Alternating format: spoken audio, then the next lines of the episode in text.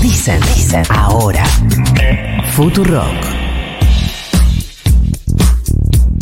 Faltan 20 para las 9 de la mañana, 10.05 la temperatura en la ciudad de Buenos Aires y en el 11 40 66 000 vía WhatsApp. La idea es que vengas y cantes a los gritos la canción que quieras, pero que ayude a la arenga de la semana para arrancar bien arriba la semana. Se armó polémica en los últimos días, cuando no, pero bueno, en este caso, entre otras cosas, se armó polémica por el spot del precandidato a jefe de gobierno porteño. Roberto García Moritán, algunos lo conocen como el marido de Pampita, para nosotros es el precandidato a jefe de gobierno de Republicanos Unidos, que propone demoler el edificio del Ministerio de Desarrollo Social, el mismo edificio que el del Ministerio de Salud. Hubo incluso quienes repudiaron al precandidato por mostrar en imágenes de ese spot cómo sería una implosión del edificio del ministerio en la misma semana en que se recordaba el aniversario número 29 del atentado a la sede de la AMIA. Hablemos del tema con Roberto García Moritán, legislador de la Ciudad de Buenos Aires además. Creo que no hemos hablado nunca en este programa. Roberto, buenos días. Florencia Halfon te saluda. ¿Cómo te va? Gracias por llamarme. Gracias a vos por atendernos. Eh, Roberto, decime que es una forma de decir una provocación y que lo, querés, lo que querés es dar el debate respecto de qué pasa con los cortes de calle, que no estás hablando seriamente de demoler un edificio de un ministerio. Bueno, mira, eh, puede ser que el, spot haya buscado tener efecto y por sobre todo poner, poner sobre la mesa algunos debates. Eh, pero me parece que es una alternativa a considerar. ¿Por qué no, Flor? Eh, si quieres te lo puedo argumentar desde dos razones diferentes.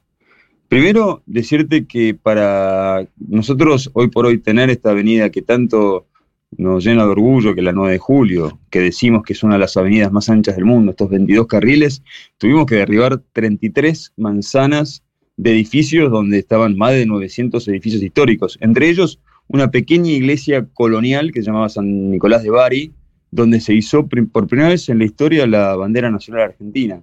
Con lo cual muchas veces para, para imaginarnos el desarrollo urbano de una ciudad eh, y animarnos a pensar una ciudad más, conectada, más moderna, más innovadora, con mejores servicios, que ofrezca a los porteños y a los 3.5 millones de personas que vienen a visitarnos todos los días eh, la, mejor de las posibilidades en, en, relación a su, a su dinámica y a su, y a su traza.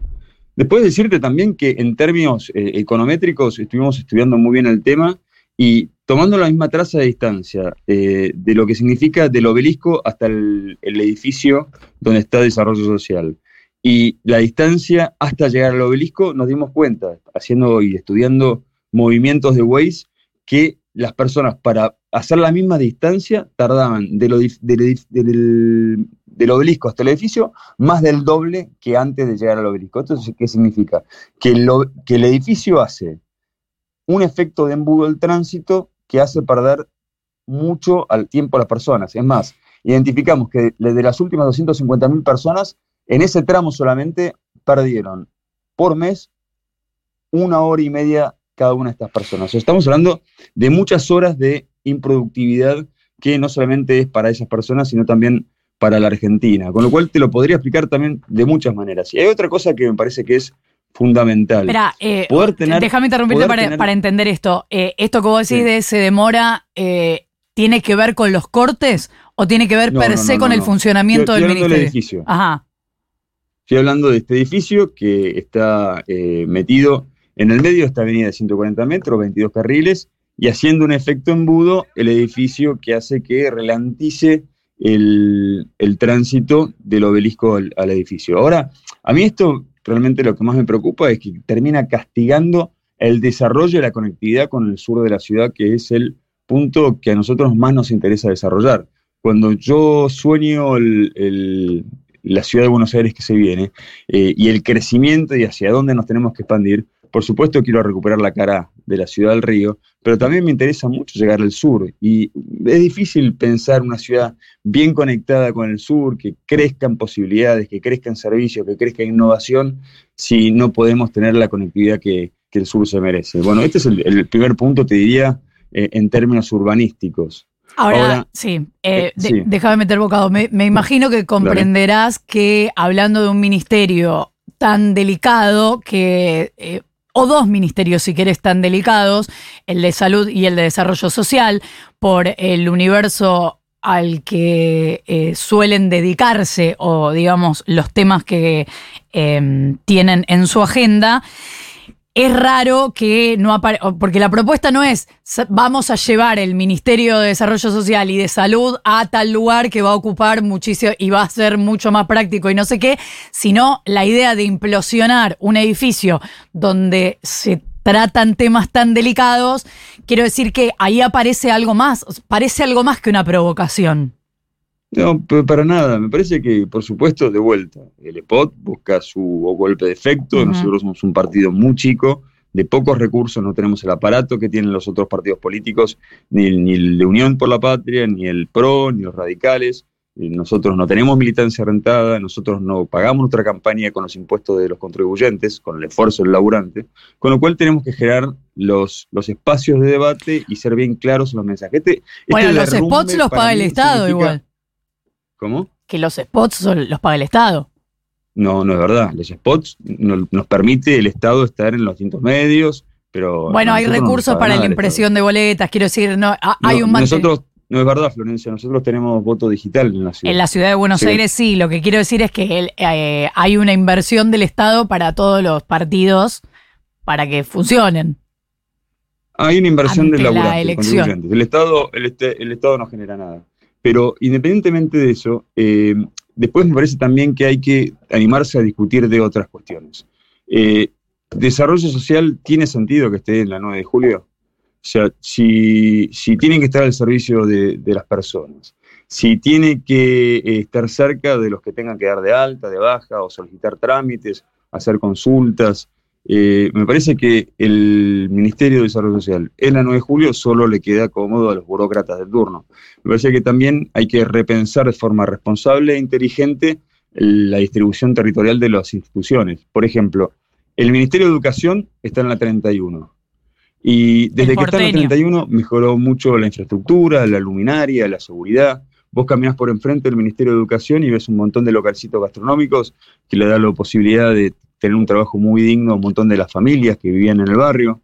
Entonces me parece que también hay que animarse a llevar adelante esos debates, ¿no? ¿Dónde tienen que estar las instituciones? ¿Tiene sentido que estén en el medio de la 9 de julio? ¿Pueden estar en algún, en algún lugar donde la gente más lo necesite? Ese es el segundo debate que me parece este, muy importante llevar adelante.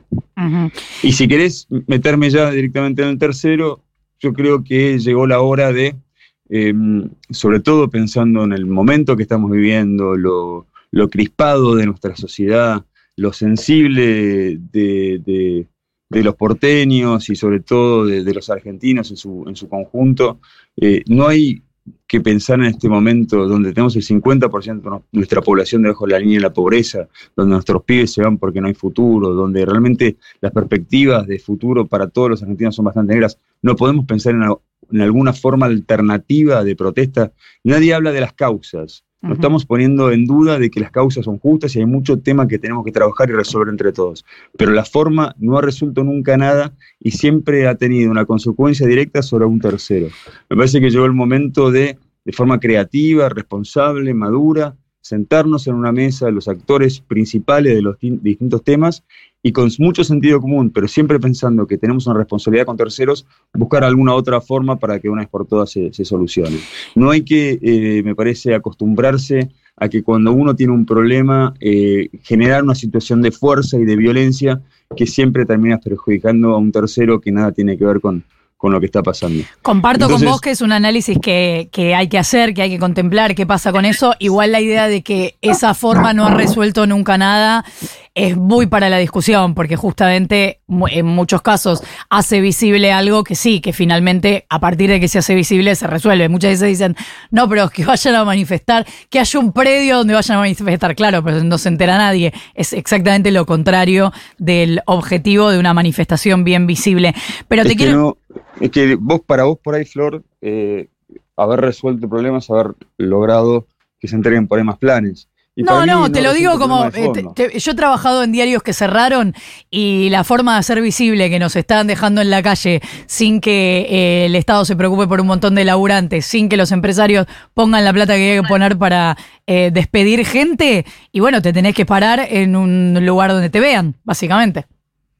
No, bueno, está bien, hay, casos particulares, obviamente, que se pueden analizar, y por supuesto, estas cosas también tienen que ver con un una situación de país que viene también decayendo a través de los años y que no está encontrando respuestas, sobre todo entendiendo el potencial que tiene. Este, y, esta, y esta caída constante y sin escalas de nuestros valores eh, educativos, culturales, sociológicos y por sobre todo económicos, hacen que este tipo de problemas son difíciles a veces de, resolver, pero habría que ver punto por punto y caso por caso. Te quiero preguntar en relación al spot y para cerrar este tema, si mm, te arrepentís de que de ese, esa magnitud de provocación, sobre todo en la semana en que se recordaba el aniversario 29 del atentado a la sede de la AMIA, ver ese edificio caer era, era fuerte. Me, parece que es una conexión que nada tiene que ver con una cosa muy rebuscada y te diría este, con, ganas de generar un tipo de daño, porque eh, yo estuve ahí en el aniversario de la AMIA, así como estuve en el, en el aniversario número 28, 27, 26, 24, 25, todos los años anteriores. Estoy muy comprometido con esa causa y esa causa es una causa de la que no tenemos que olvidar porque fue el atentado terrorista más grande que sufrió la Argentina y de la cual muchos gobiernos, este, incluido el que está en este momento en, gestión, eh, se han hecho los tontos y no han participado, no han acompañado y han hecho mucho porque no se sepa nunca la verdad. Así que me parece que no, es una comparación afortunada, creo que no tiene nada que ver. Este, hemos tenido la delicadeza de, sacar la, la, la, cara de Vita, la, este, esta obra de arte para que no hubiera sensibilidades ideológicas. Te escuché decir que no tenía nada que ver con, el cartel de Vita, la idea. No, no, de hecho este, dejamos una leyenda muy clara que dice que la, obra va a estar relocalizada, es un edificio que se cae, los edificios se caen y se levantan todos los días. Nosotros queremos este, refundar en valores a la ciudad de Buenos Aires, queremos eh, recrear una forma de vincularnos entre distintas ideologías y la convivencia desde la ciudad de Buenos Aires, me parece que tiene que ser clave para, convertirnos otra vez en, faro de desarrollo, de oportunidades, de innovación y de crecimiento desde esta ciudad, que, en definitiva es la capital de todos los argentinos y espero que algún día nos vuelva a hacer sentir orgullosos a todos. Roberto, ¿quién es tu candidato a nivel nacional?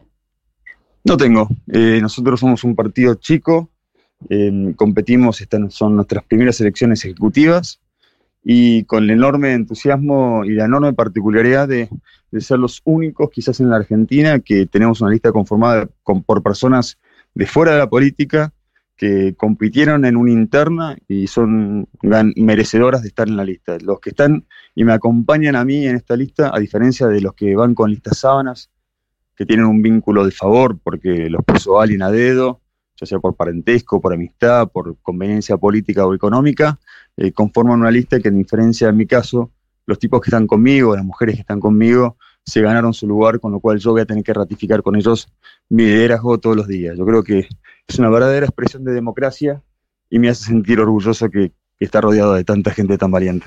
Pero no tenés tu preferido, porque a alguien vas a votar aunque no me lo digas. La, realidad es que no lo tengo decidido, no mm. he escuchado ninguna propuesta que me haya conmovido demasiado. Este, creo que tenemos mucho, mucho por madurar los, los argentinos. Hemos encarado mal esta, esta campaña y, no me siento representado todavía con nadie.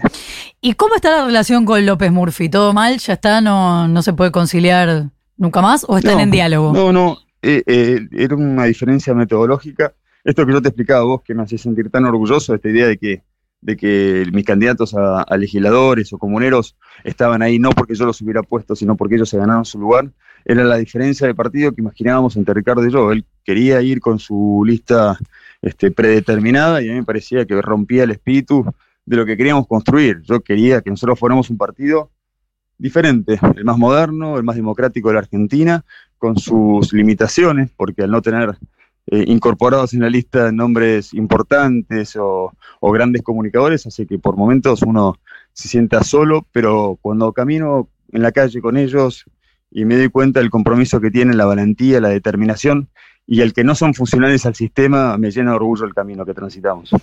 Hablando de orgullo, te escuché alguna vez decir que te divierte o hasta te da orgullo que te presenten como el marido de Pampita, pero ¿te gustaría más que eh, sea eh, completamente disociado o no? ¿Te parece bien que sea todo junto?